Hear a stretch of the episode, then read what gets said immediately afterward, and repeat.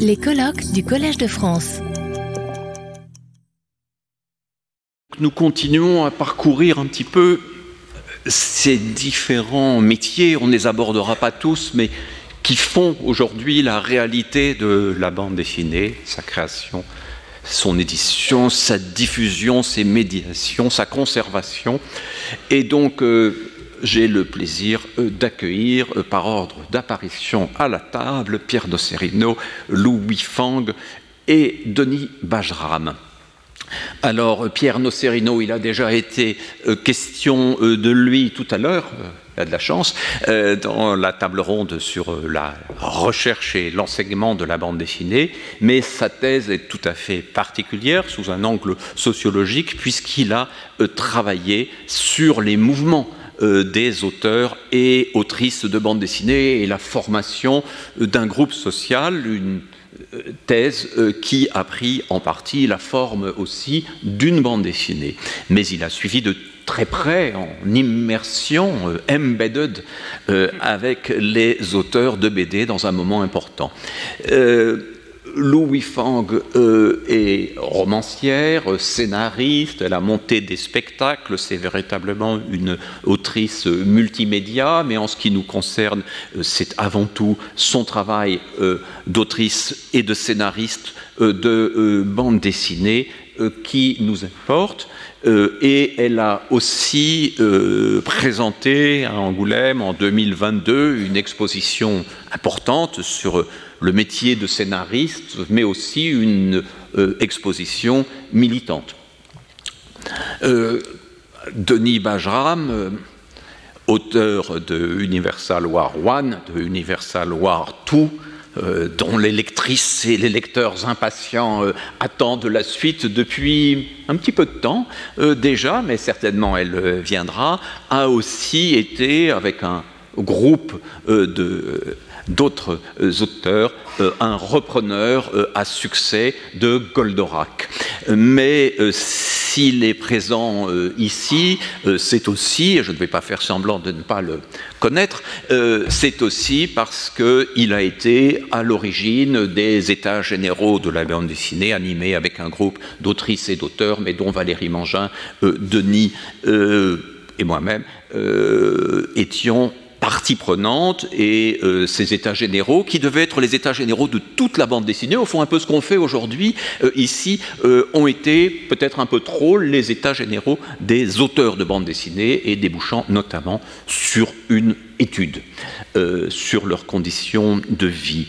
Alors c'est à Pierre Nocerino que je vais passer d'abord la parole pour évoquer brièvement son regard sur les mouvements qu'il a pu observer et peut-être sur leur suite aussi, c'est-à-dire euh, ce qui vient après le moment de, la thèse.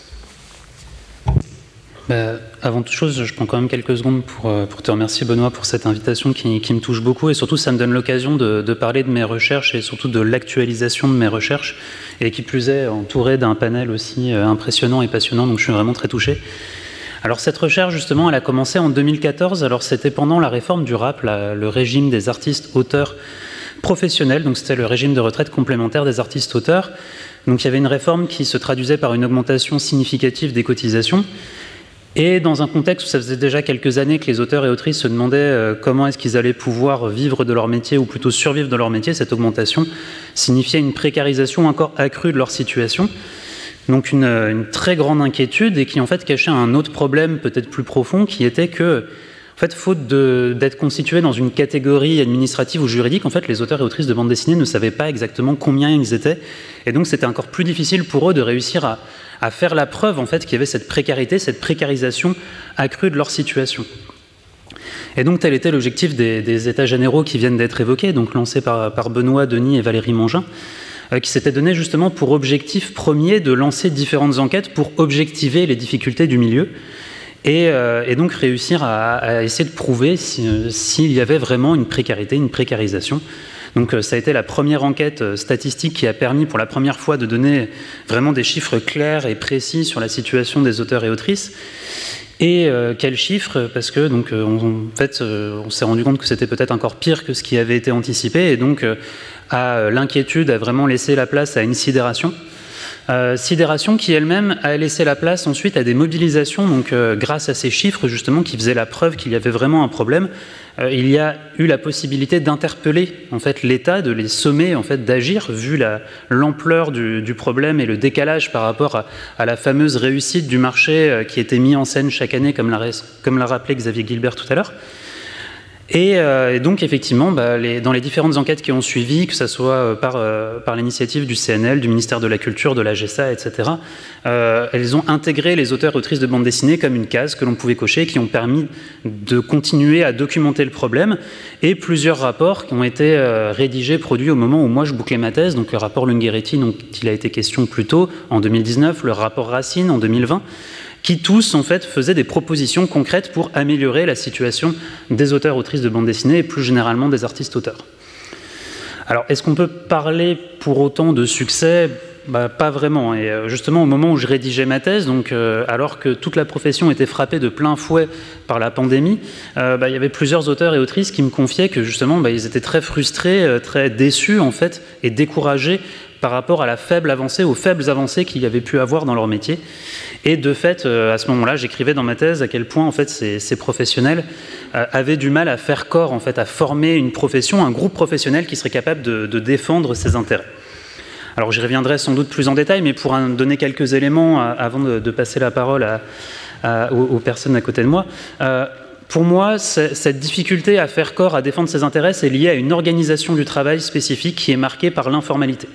En fait, cette informalité, elle contribue à isoler les auteurs et autrices. Alors, ça ne veut pas dire qu'ils sont forcément isolés physiquement, mais en fait, cette organisation du travail les conduit à devoir assumer en fait seuls de nombreuses responsabilités sans avoir vraiment la possibilité de, remettre en cause, d'interroger ces responsabilités et de les transférer vers des tiers. Ça a été évoqué par exemple tout à l'heure sur la numérisation qui maintenant est à la charge des auteurs et autrices et ils n'ont pas vraiment la possibilité de transférer cette charge sans être accusés de faire des fautes professionnelles. Juste une précision, entendons-nous bien, hein, quand je dis que il y a une omniprésence de l'informalité et que ça a des effets délétères, euh, ça ne veut pas dire que ça n'a pas un sens positif pour les auteurs et autrices qui sont très attachés à ce fonctionnement informel et qui a vraiment des vertus, dans le sens où ça permet de mieux négocier d'un projet à l'autre, valoriser son expertise, aussi entretenir des relations de travail amicales, sympathiques, etc.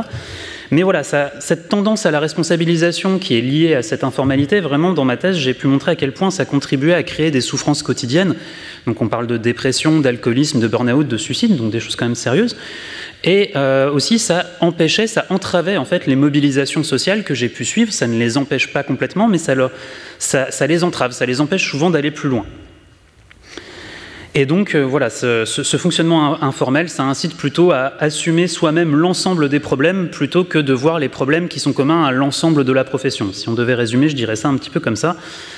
Et euh, donc voilà, c'est des conditions de travail qui conduisent les auteurs et autrices à créer et, à se mobiliser aussi en bande désorganisée, euh, au point que, en fait, souvent, ils sont assez, euh, ils et elles sont assez réfractaires à l'idée qu'il pourrait y avoir une régulation collective de l'activité, à quel point les, les problèmes pourraient être gérés au niveau de l'ensemble de la profession et pas seulement au niveau des individus.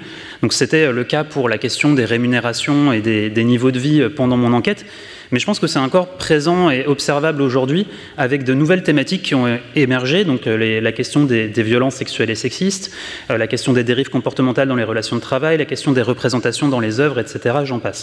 Alors, pour finir et spoiler un peu euh, dès maintenant ma position par rapport à la question qui est posée, j'affirmerai que oui, le métier d'auteur et d'autrice de bande dessinée, il est en danger parce qu'il existe bah, de nombreux problèmes qui, selon mes, mes, enquêtes, prennent tous source dans cette organisation du travail qui est très individualisée, donc qui entrave les revendications collectives euh, des auteurs et autrices, et en plus dans un contexte où l'État n'a pas l'air particulièrement volontaire, on va dire, pour favoriser une formalisation de l'activité qui pourrait permettre de contrer ça.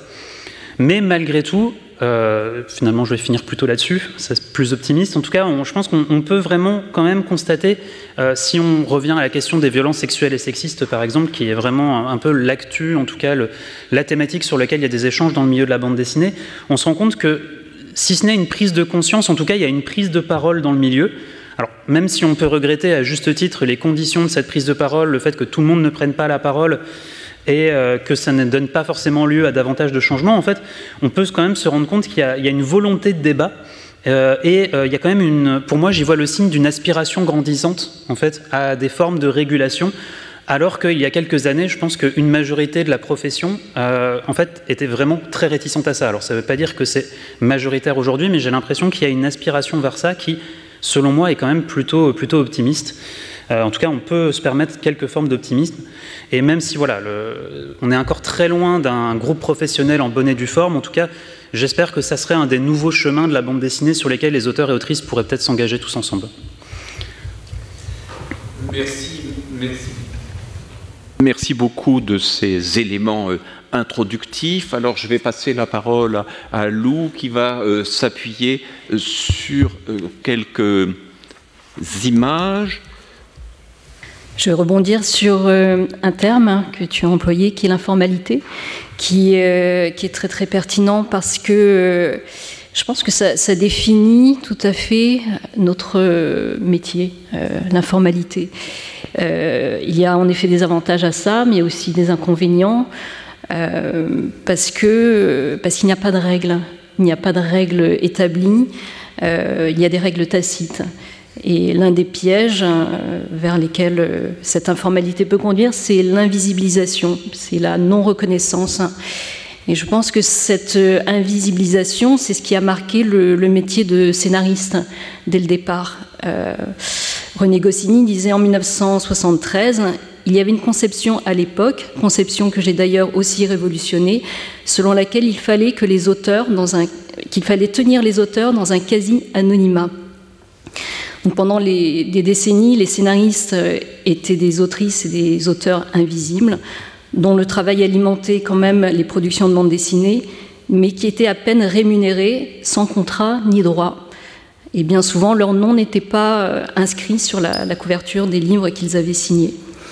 Euh, pour subvenir à leurs besoins, ils, exerçaient un autre métier, euh, par exemple employés dans un hebdomadaire comme Jacqueline Rivière, première scénariste de Bécassine, éditeur comme Maurice Languereau, scénariste de Bécassine également.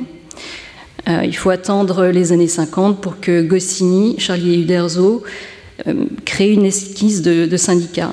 Et celle-ci déboucha sur l'éviction de Goscinny de la WordPress en 1956. La WordPress était un, diffuseur spécialisé dans, la bande dessinée.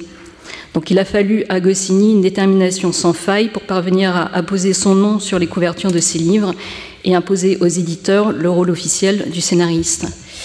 Euh, encore maintenant, un scénariste de bande dessinée, c'est compliqué à, imaginer pour le grand public. Euh, parfois, quand on m'a demandé quel était mon métier, je disais scénariste de bande dessinée, on m'a demandé tiens, ça existe. Euh, une chose pareille ne se ferait pas dans le cinéma. Il est bien entendu qu'il y a des scénaristes dans le cinéma. En bande dessinée, c'est beaucoup moins évident. Euh, donc tout cela est dû aussi à cette méconnaissance, cette invisibilisation du métier.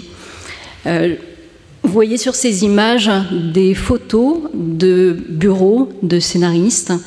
Euh, ce sont des photos que j'ai exposées dans mon exposition Écrire est un métier. Cela permet de euh, voir concrètement que oui, écrire est un métier qui implique euh, des horaires, des contraintes, des recherches, du temps, de l'énergie, de l'investissement. et c'est un métier qui génère aussi une économie qui est bien souvent au début de la chaîne de la création.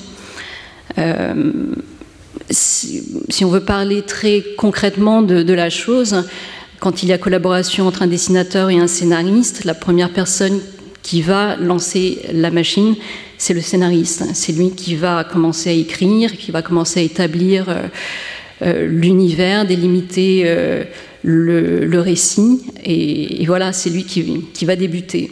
Et bien souvent, ce début de travail se fait sans contrat ni rémunération. C'est vraiment euh, un pari euh, sur l'avenir euh, avec aucune garantie que cela aboutira à un projet concret. voilà pour les, les difficultés. J'en reviens encore à cette informalité. une collaboration entre dessinateurs et scénaristes euh, elle doit se faire sur, euh, la confiance, sur euh, évidemment une admiration mutuelle, en tout cas un, grand intérêt mutuel du travail de l'un et l'autre. mais quand on commence à aborder la question des contrats, ça peut coincer parce que dans les contrats, on mentionne une avance sur droit qui n'est pas la rémunération du, travail effectué, mais qui est une avance faite sur les droits d'auteur à venir. Et euh, bon, quand on est seul, voilà, on reçoit une certaine somme, mais quand on est deux, comment fait-on? Alors il n'y a pas de, il n'y a pas de règles, il n'y a pas de, choses écrites qui instituent une certaine répartition. Il y a des usages. Euh, l'usage général, c'est un tiers pour le texte, deux tiers pour le dessin. Euh, il y a une partie pour la couleur s'il y a un coloriste. Mais voilà, étant donné que rien n'est gravé dans le marbre, cette euh, répartition peut donner lieu à des négociations qui ne sont pas forcément agréables. On est en train de parler de création d'abord avec son collaborateur et on se met à parler d'argent. Et parfois, il peut y avoir un petit bras de fer euh, voilà, qui peut aussi porter préjudice à la relation future de création. Euh, ça, c'est un problème aussi, cette euh, informalité des, répartitions. Euh, cette invisibilisation du scénariste, c'est aussi un, problème en ce qui concerne bah, sa propre négociation sur cette répartition de sa part d'avance sur droit. Par exemple, un dessinateur peut faire prévaloir sa notoriété, son expérience, euh, voilà ces chiffres de vente. Euh, un scénariste aussi, quelquefois.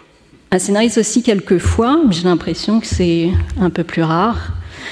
Euh, et, mais en tout cas, cette, informalité voilà, crée une, espèce de, flou sur sur les répartitions, sur euh, le, poids aussi de, chacun des, auteurs.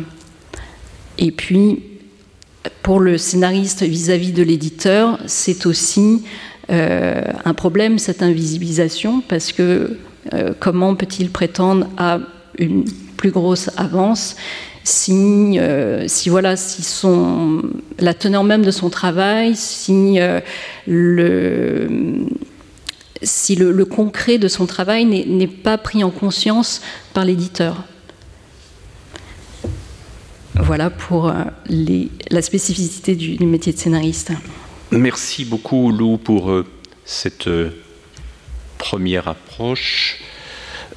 Avant de passer la, parole à, Denis Bajram, je voudrais faire deux, petites remarques qui pourront être relancées. La première, peut-être pour contrebalancer euh, ce que tu dis, c'est aussi que le scénariste bénéficie probablement d'un statut meilleur en bande dessinée que dans l'audiovisuel, où son droit euh, sur l'œuvre euh, achevée n'est pas là du tout, mais ça n'enlève rien aux, questions que, tu évoques, mais je pense qu'on est quand même reconnu désormais comme co-auteur.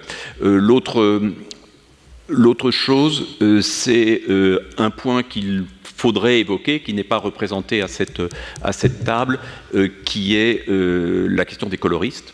Tu y as fait allusion très rapidement, j'ai l'impression, quelquefois, et j'y avais consacré d'ailleurs l'un des cours que j'ai donné, j'ai l'impression quelquefois que les coloristes majorité des femmes d'ailleurs, euh, se retrouvent un peu dans la situation du scénariste avant que Goscinny n'intervienne, euh, que la présence du nom euh, du coloriste ou de la coloriste sur la couverture de l'album est loin d'être réglée, y compris dans des cas de coloristes dont l'apport est absolument considérable, que parfois même à l'intérieur du livre, il arrive que ce soit très peu présent. Il y a eu un gros combat des traducteurs et traductrices pour se faire reconnaître et pour que leur nom euh, euh, existe et que leur part dans la création euh, existe. Et je crois que les auteurs qui sont à la fois scénaristes et dessinateurs, les scénaristes, les dessinateurs et dessinatrices doivent aujourd'hui prendre en compte cette importance créative des, coloristes et leur donner leur place financière et symbolique. Euh, je pense que ça passe par le nom, mais ça passe aussi par une association au, droit. Bien sûr, euh, euh, comme les droits quelquefois sont exigus, ben, on a l'impression que chacun prendrait une, part à l'autre, mais on sait aussi que le succès d'une bande dessinée, c'est celui de son dessin, c'est celui de son scénario, mais c'est aussi très souvent, et il y a des exemples absolument remarquables, celui des, coloristes. Voilà, je vais passer maintenant la parole à Denis Bajram, qui a vraiment, en dehors de, son travail d'auteur, cette attention extrême à la profession et le contact avec beaucoup et beaucoup d'auteurs et d'autrices, qui a pu mesurer, je crois, au fil des ans, que ce que certains percevaient comme un problème individuel, moi, ce que je fais ne marche plus, ça ne va pas, je ne m'en sors plus, était en fait un problème collectif. Et euh, Denis a eu la générosité euh, de consacrer une partie de son temps euh, y compris de son temps créatif, à ce combat collectif dont tu peux sans doute nous dire quelques mots et surtout la manière dont tu vois les, enjeux d'aujourd'hui, puisque Pierre a brillamment euh, rappelé ce qui s'est passé au cours des dix dernières années. Euh, déjà, je reviendrai sur le mot d'informel, et Dieu sait que tu as raison. Euh, euh, mais je pense que tout ça, euh, on, peut, on peut remonter à la racine du mal très facilement en lisant Pierre-Michel Menger, qui enseigne en ses vénérables murs, dans le fait que notre activité est irrationnelle. Elle est irrationnelle parce qu'en fait, sérieusement, si on regarde les statistiques de chance d'en vivre, il ne faut pas y aller. Il ne faut pas devenir auteur. C'est un très mauvais choix. Comme il ne faut pas essayer de, vivre de la musique, etc. On est dans des quand on commence, on est dans un, la, certitude de perdre si on regarde les stats. Or, on commence tous et on fonce et plein de gens vont continuer à y aller parce qu'en fait, il y a un espoir romantique euh, qui est euh, non seulement d'être lu, on a quelque chose à dire et on veut être lu, mais qui est aussi euh, d'être, d'en vivre, donc de pouvoir continuer à produire pour continuer à être lu. Euh, le, but économique n'est que le moyen. Je ne crois pas qu'il y a, enfin, je crois pas qu'il y ait grand monde de sérieux qui aille vers ces métiers en pensant devenir millionnaire. C'est tellement rare. Euh, autant jouer au loto. Euh, donc en fait, cet informel, il vient de là, parce qu'en fait, on reste des romantiques, et on a beau apprendre les ficelles d'un métier, finir par en maîtriser même le droit, pour certains d'entre nous, etc., on, on, reste relativement irrationnel, et c'est donc très compliqué là-dedans d'aller euh, comprendre qu'il y a quelque chose de, l'ordre du collectif.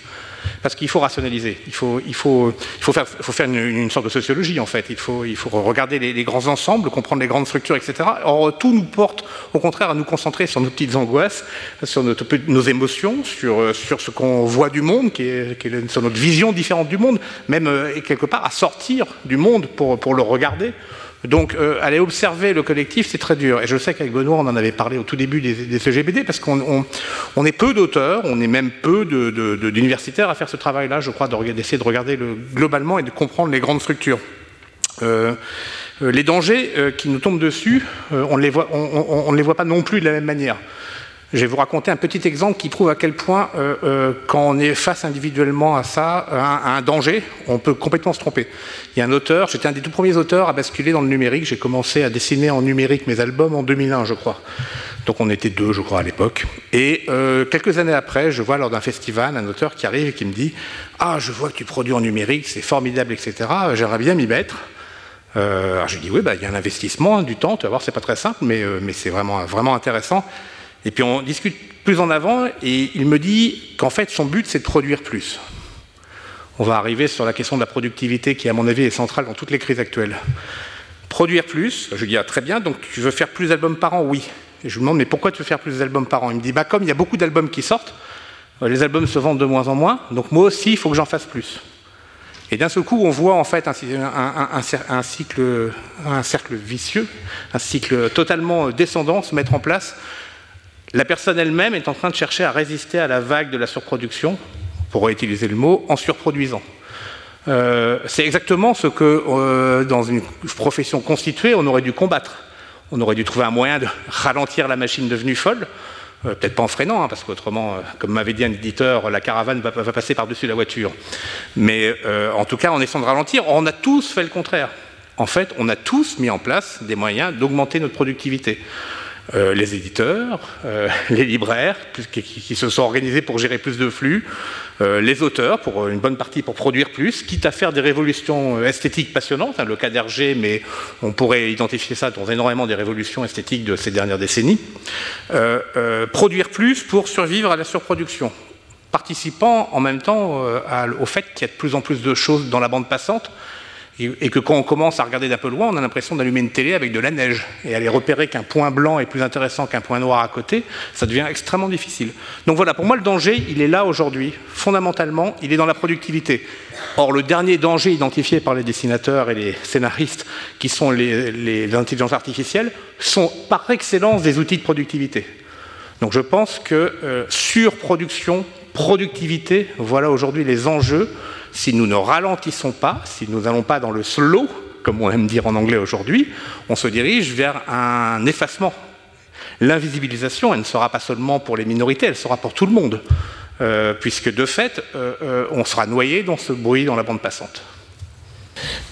Je t'entends, Denis, mais j'entends aussi, et je vois aussi la manière dont l'accélération, et notamment dans les processus de consommation des produits culturels ou des œuvres euh, dont l'accélération touche d'autres domaines.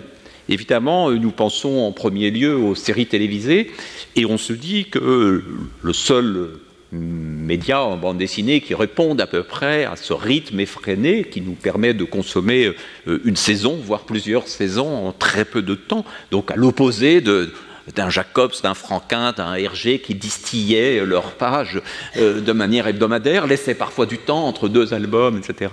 Euh, les, séries télévisées, comme les mangas, nous ont habitués à la disponibilité d'une comment dire, euh, d'un univers fictionnel que nous pouvons euh, consommer à notre guise sans trop patienter. Euh, le phénomène frappant, c'est évidemment de voir à côté de cela des romans graphiques de grande euh, ampleur qui se développent et dont le rythme de parution est, tout à fait différent. Mais est-ce que est-ce qu'il n'y a pas là une, contradiction entre une pure démarche d'auteur et une démarche de lectrice et de lecteur qui ne sont pas forcément comment dire, indifférents à la qualité? Mais qui ne supportent plus euh, d'attendre. Et est-ce que nos mécanismes de production, est-ce qu'une certaine autorisation, euh, artification euh, de la bande dessinée ne joue pas contre ce phénomène populaire que nous laisserions finalement au seul mangaka?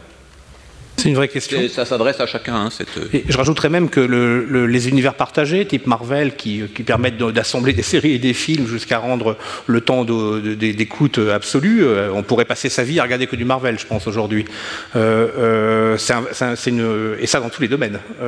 c'est un vrai problème pour nous, mais c'est un vrai problème pour tout le monde. Là, je dirais qu'on se retrouve tous, tous les créateurs dans tous les domaines de la planète, face au même problème. Il n'est pas propre à la bande dessinée. Nous, notre problème, euh, c'est qu'on a eu un, dans les années 50, puis 60, puis 70 surtout un développement d'une bande dessinée au temps long, euh, ouvragée, très artisanale dans ses moyens de production, avec le dessin réaliste entre autres qui prend beaucoup de temps. Euh, je vois François Skuyten voilà, rien qu'au nombre de traits, euh, c'est juste effrayant en termes de quantité de travail. Euh, euh, et on parle même pas de toutes les recherches avant, de la réflexion et tout. Donc c'est cette bande dessinée qui est menacée.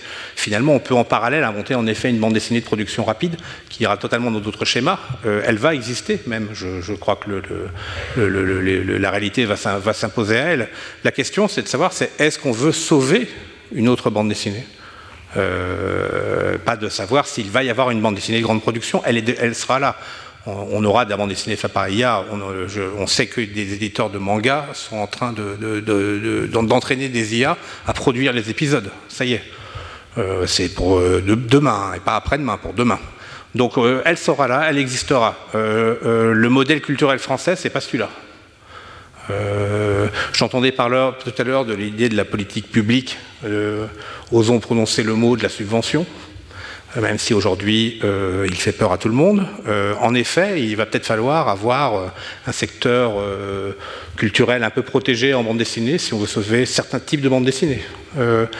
Euh, il va falloir aussi euh, clairement euh, aller chercher l'argent là où il est, c'est-à-dire chez les GAFA, chez tous ces gens-là qui se servent copieusement de toutes nos productions pour animer leur, réseau et remplir leur flux sans nous redonner assez. Google nous donne gentiment, via nos sociétés artistes, quelques centaines d'euros par an. Euh, euh, quand on voit la quantité d'images de bande dessinée qui nourrissent les réseaux, ça paraît ridicule, et c'est vrai pour les photographes, les peintres, etc. Donc, euh, mais pour moi, la réflexion aujourd'hui, plus que celle des dangers, c'est comment sauver, en fait. Parce que je ne m'inquiète pas pour la bande dessinée qui va naître dans ce monde-là, elle, sera adaptée. Le problème, c'est pour notre bande dessinée de moines, là, on en parle parfois comme ça, mais euh, les auteurs, ils sont enfermés chez eux, dans leurs cellules, euh, à produire des, bibles enluminées pour certains. Euh, ça prend un temps de fou, c'est totalement inadapté au monde de 2020. et d'autant plus quand, le système éditorial s'est lui-même en partie coulé dans, le modèle du flux, donc de la production avec une rentabilité assurée sur le flux euh, il, commence à avoir du mal à financer une bande dessinée de, de moines, justement. Donc euh, voilà. Une, chose qu'il faut rappeler, parce que peut-être tout le monde ne le sait pas, mais c'est que une des particularités de la bande dessinée est d'être quand même un artisanat. Je reviens à la belle formule de Pierre-Michel Menger, un artisanat furieux, disait-il en parlant de la bande dessinée. C'est évidemment valable d'abord pour les dessinateurs, mais ça peut l'être euh, pour les scénaristes, ça peut l'être pour les coloristes. Tous les outils du monde n'y changent rien. Il y a un temps incompressible à passer sur chaque page et surtout sur chaque livre. Ce qui fait que euh, si on relit une demande du public d'avoir assez vite euh, la suite d'une histoire, par exemple Universal War 2, hein, et cette dimension artisanale, ce que dans d'autres domaines artistiques euh, on, voit comme une pratique non pas amateur, mais disons accompagnée d'un autre métier, euh, un second métier, et c'est souvent quelque chose qu'on entend et que nous avons entendu jusque dans des lieux euh, importants de, pouvoir dire mais enfin les auteurs doivent avoir un autre métier. cet autre métier, en tout cas pour les dessinateurs et dessinatrices, est à peu près incompatible avec les attentes des éditeurs, des libraires, euh, des bibliothécaires et du public. Euh, donc là, il y a quelque chose d'assez étrange. On conçoit très bien qu'un écrivain euh, publie tous les trois ans un roman. Ça ne choque personne et même ça lui évite de passer dans les littératures dites de genre alors qu'en bande dessinée, ça a l'air d'être un, artiste, un esthète, et ce n'est réservé qu'à une très petite catégorie de, créateurs. si on parle du métier en danger, je crois qu'il ne faut pas voir simplement l'individu en danger, mais l'idée même de métier. Et ça, c'est quelque chose qui est une singularité de ce domaine. Je suppose que. Et, j'ajouterai à cette dimension. voilà, j'ajouterai à cette dimension très rapidement la quantité, la, complexité de la formation d'un auteur, euh, particulièrement euh, d'un dessinateur de bande dessinée qui est censé savoir tout dessiner euh, qui remplace une équipe de cinéma au complet, du chef-op au costumier, en passant par le, en passant par le, maquilleur, le, casting, etc. Euh, euh, heureusement avec l'aide de son scénariste souvent, et de son coloriste pour la partie fidèle de l'image. Mais la formation d'un auteur de bande dessinée ne se fait pas en quelques, quelques années. il faut du temps et la maturité d'un auteur de bande dessinée nécessite encore plus. Et donc on voit bien que ça ne correspond pas non plus à l'ère du temps, qui serait que les gens, après avoir payé leur école privée, soient très vite sur le marché et, produisent très rapidement des quantités astronomiques. Lou, tu veux prolonger ces réflexions? Je crois que tu enseignes aussi, donc euh, euh aussi les questions sur l'avenir et la construction du métier. Euh, j'enseigne euh, le scénario à l'école Saint-Luc de Bruxelles. c'est une activité qui ne me prend pas tout mon temps, donc qui me laisse le temps de, faire le, reste. Hein, et je ne voudrais pas avoir de plein temps d'enseignant parce que je suis avant tout autrice. Euh, on revenir sur cette question de demande euh, ou de voracité du, public qui demande la suite. Euh, est-on obligé d'y répondre hein, Toujours? Parce que se pose aussi la question du désir. Et c'est important que tout le monde ait du désir, que le public désire toujours lire, et que ce soit une certaine série ou lire en général. Que les auteurs aient toujours le désir de créer. Et euh, j'ai l'impression que cette euh, course folle, ce qu'elle menace, c'est pas c'est le métier, c'est l'équilibre, mais c'est aussi le désir de tout le monde si une demande est satisfaite tout de suite, il n'y a pas d'attente, il n'y a pas de désir. je pense que cette surproduction, cette sur sollicitation ou, surproposition de, choses peut conduire aussi à un, aplatissement, comme tu disais, un effet de neige sur l'écran où tout est égal en, fin de compte et, rien ne ressort.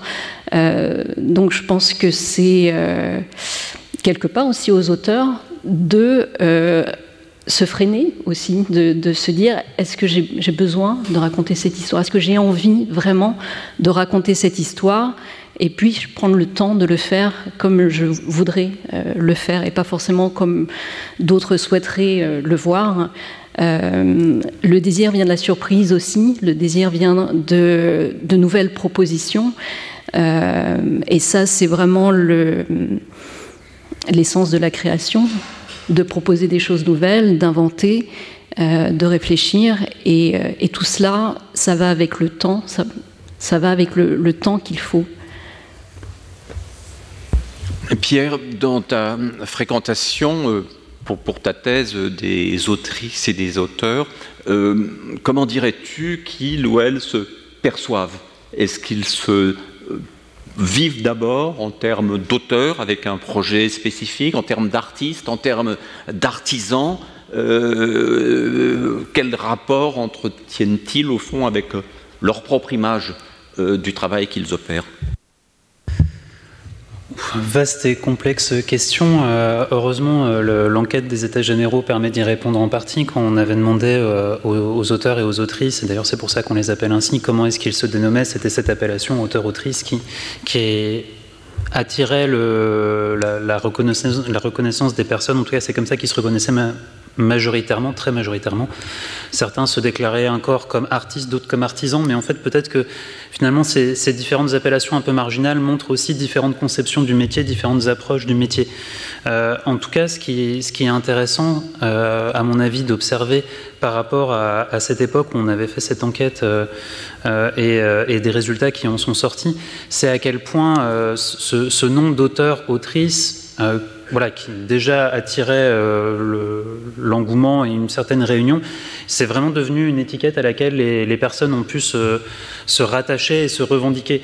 Euh, ça, là, je fais, vraiment appel à des, vieux travaux en sociologie euh, de, Luc Boltanski, non pas sur la bande dessinée, mais sur les cadres.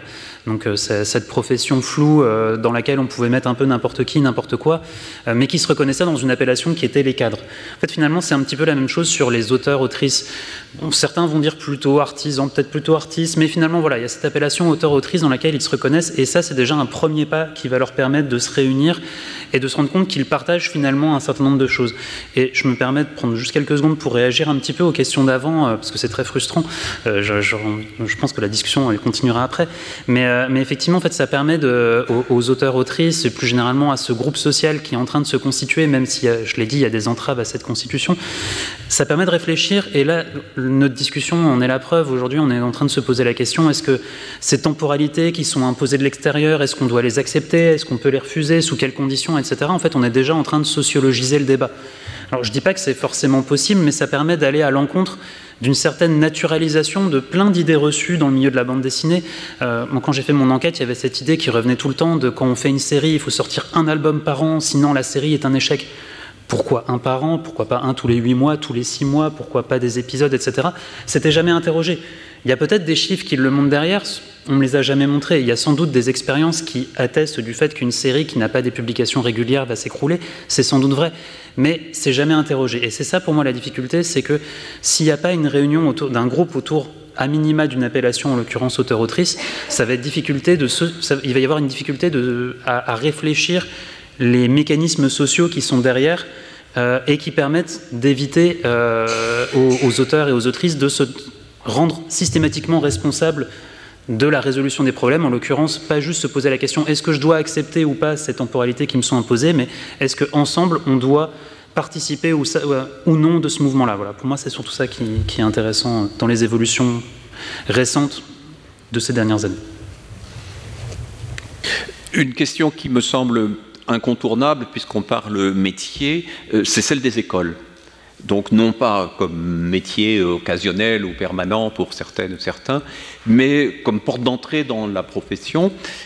pendant très longtemps, on le sait, l'apprentissage se faisait auprès d'autres auteurs ou de manière autodidacte. Depuis une bonne trentaine d'années, les écoles ont pris une place considérable et forment et ont formé d'ailleurs euh, des, auteurs et des autrices remarquables et dont certains euh, très renommés. Mais est-ce que ces écoles euh, ne reposent pas sur un paradoxe qui serait de faire croire que auteur, autrice de bande dessinée est bel et bien un métier, un débouché. bien sûr, on peut poser la question pour d'autres écoles d'art, hein, pour les écoles de cinéma, etc.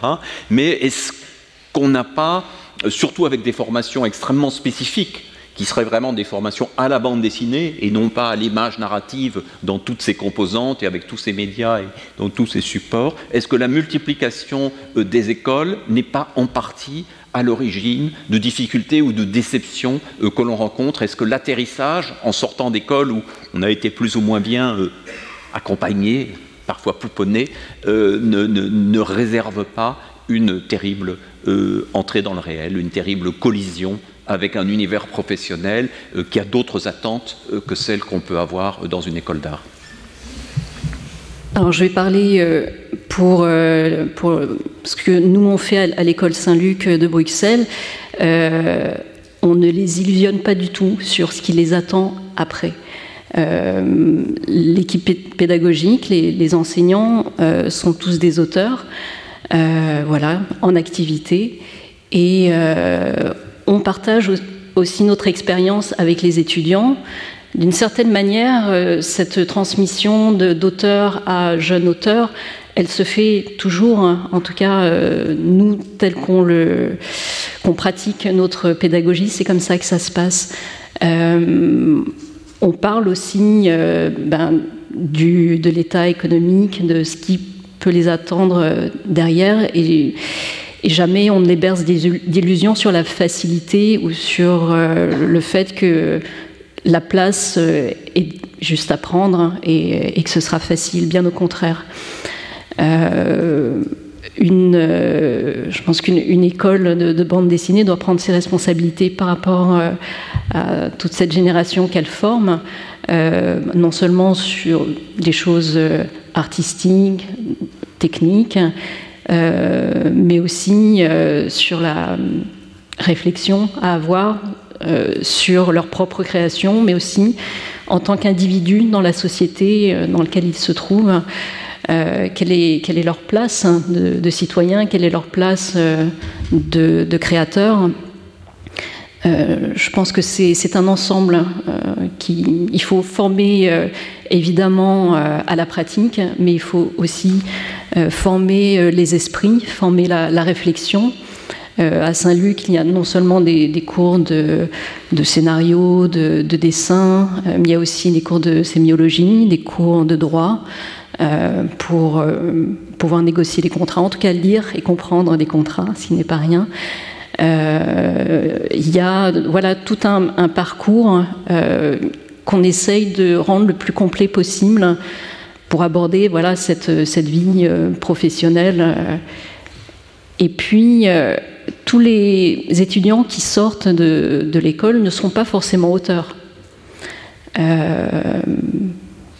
je dois même dire que c'est un, juste un, pourcentage réduit qui sera publié et encore plus réduit qui pourra en, vivre. Euh, l'école peut aussi être une étape pour euh, autre chose.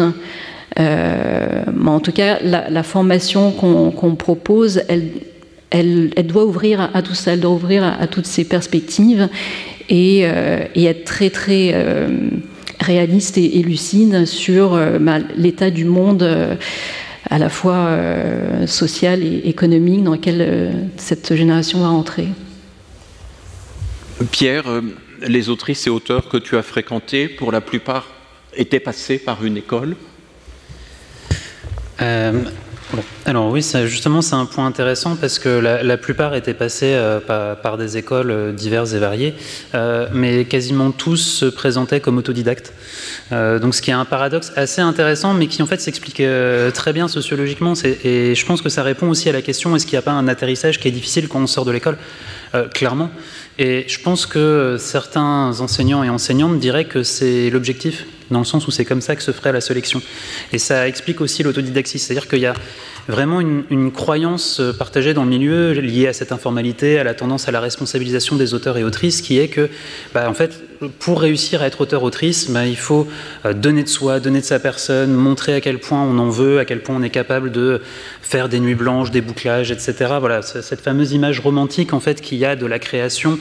Et, euh, donc finalement, la sortie de l'école, c'était un peu un test par rapport à ça. Et d'où cette idée que, bah oui, en fait, on est autodidacte parce que l'école, elle nous apprend pas vraiment la vie réelle, et c'est après que vraiment on fait on se rend compte à quel point on, peut aller encore plus loin que ce qu'on pensait euh, lorsqu'on faisait trois, trois, projets de diplôme en même temps, etc. Mais malgré tout, il faut quand même euh, préciser euh, par rapport à ce que, ce que, tu évoquais sur le fait qu'il y avait quand même une prise de responsabilité des écoles. J'ai l'impression, alors là c'est vraiment des hypothèses, il faudrait vraiment mettre en place une enquête euh, réelle en allant voir ces fameuses écoles, en regardant, en faisant un historique de leur contenu pédagogique, des supports de cours, etc. Mais j'ai quand même l'impression qu'il y a de plus en plus une aspiration, en tout cas un questionnement sur justement leur responsabilité par rapport au fait de lâcher leurs étudiants et leurs étudiantes. Alors pourquoi c'est apparu? C'est une très bonne question. Je ne peux pas y répondre malheureusement, mais en tout cas, j'aurais envie d'y répondre.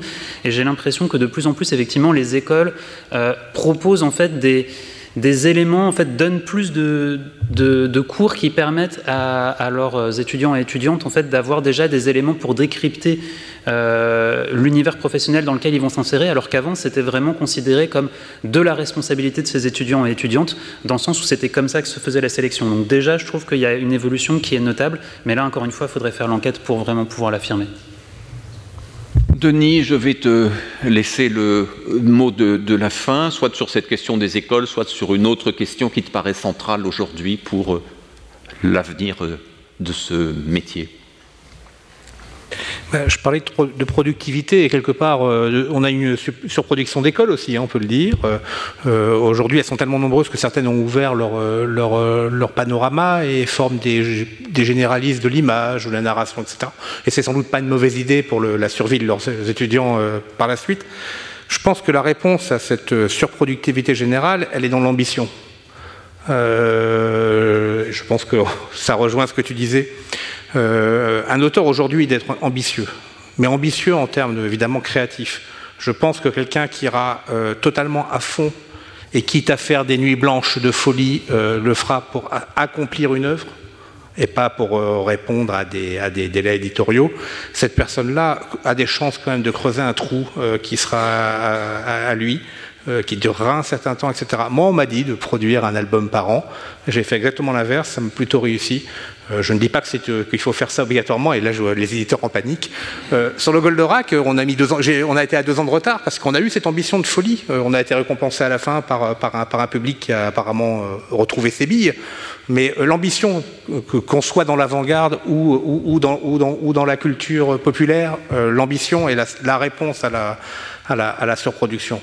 Euh, les œuvres ambitieuses ont plus de mal à disparaître sur le fameux écran et dans la fameuse neige de l'écran. Euh, donc moi, s'il y a des auteurs qui nous écoutent, soyons ambitieux. Choisissez, réfléchissez à la bande dessinée que vous voulez faire, celle qui fait que vous avez fait une école, celle qui vous tient encore en vie aujourd'hui, celle que vous lisez aujourd'hui, et faites-le avec la plus grande ambition possible. Merci, merci à tous les trois.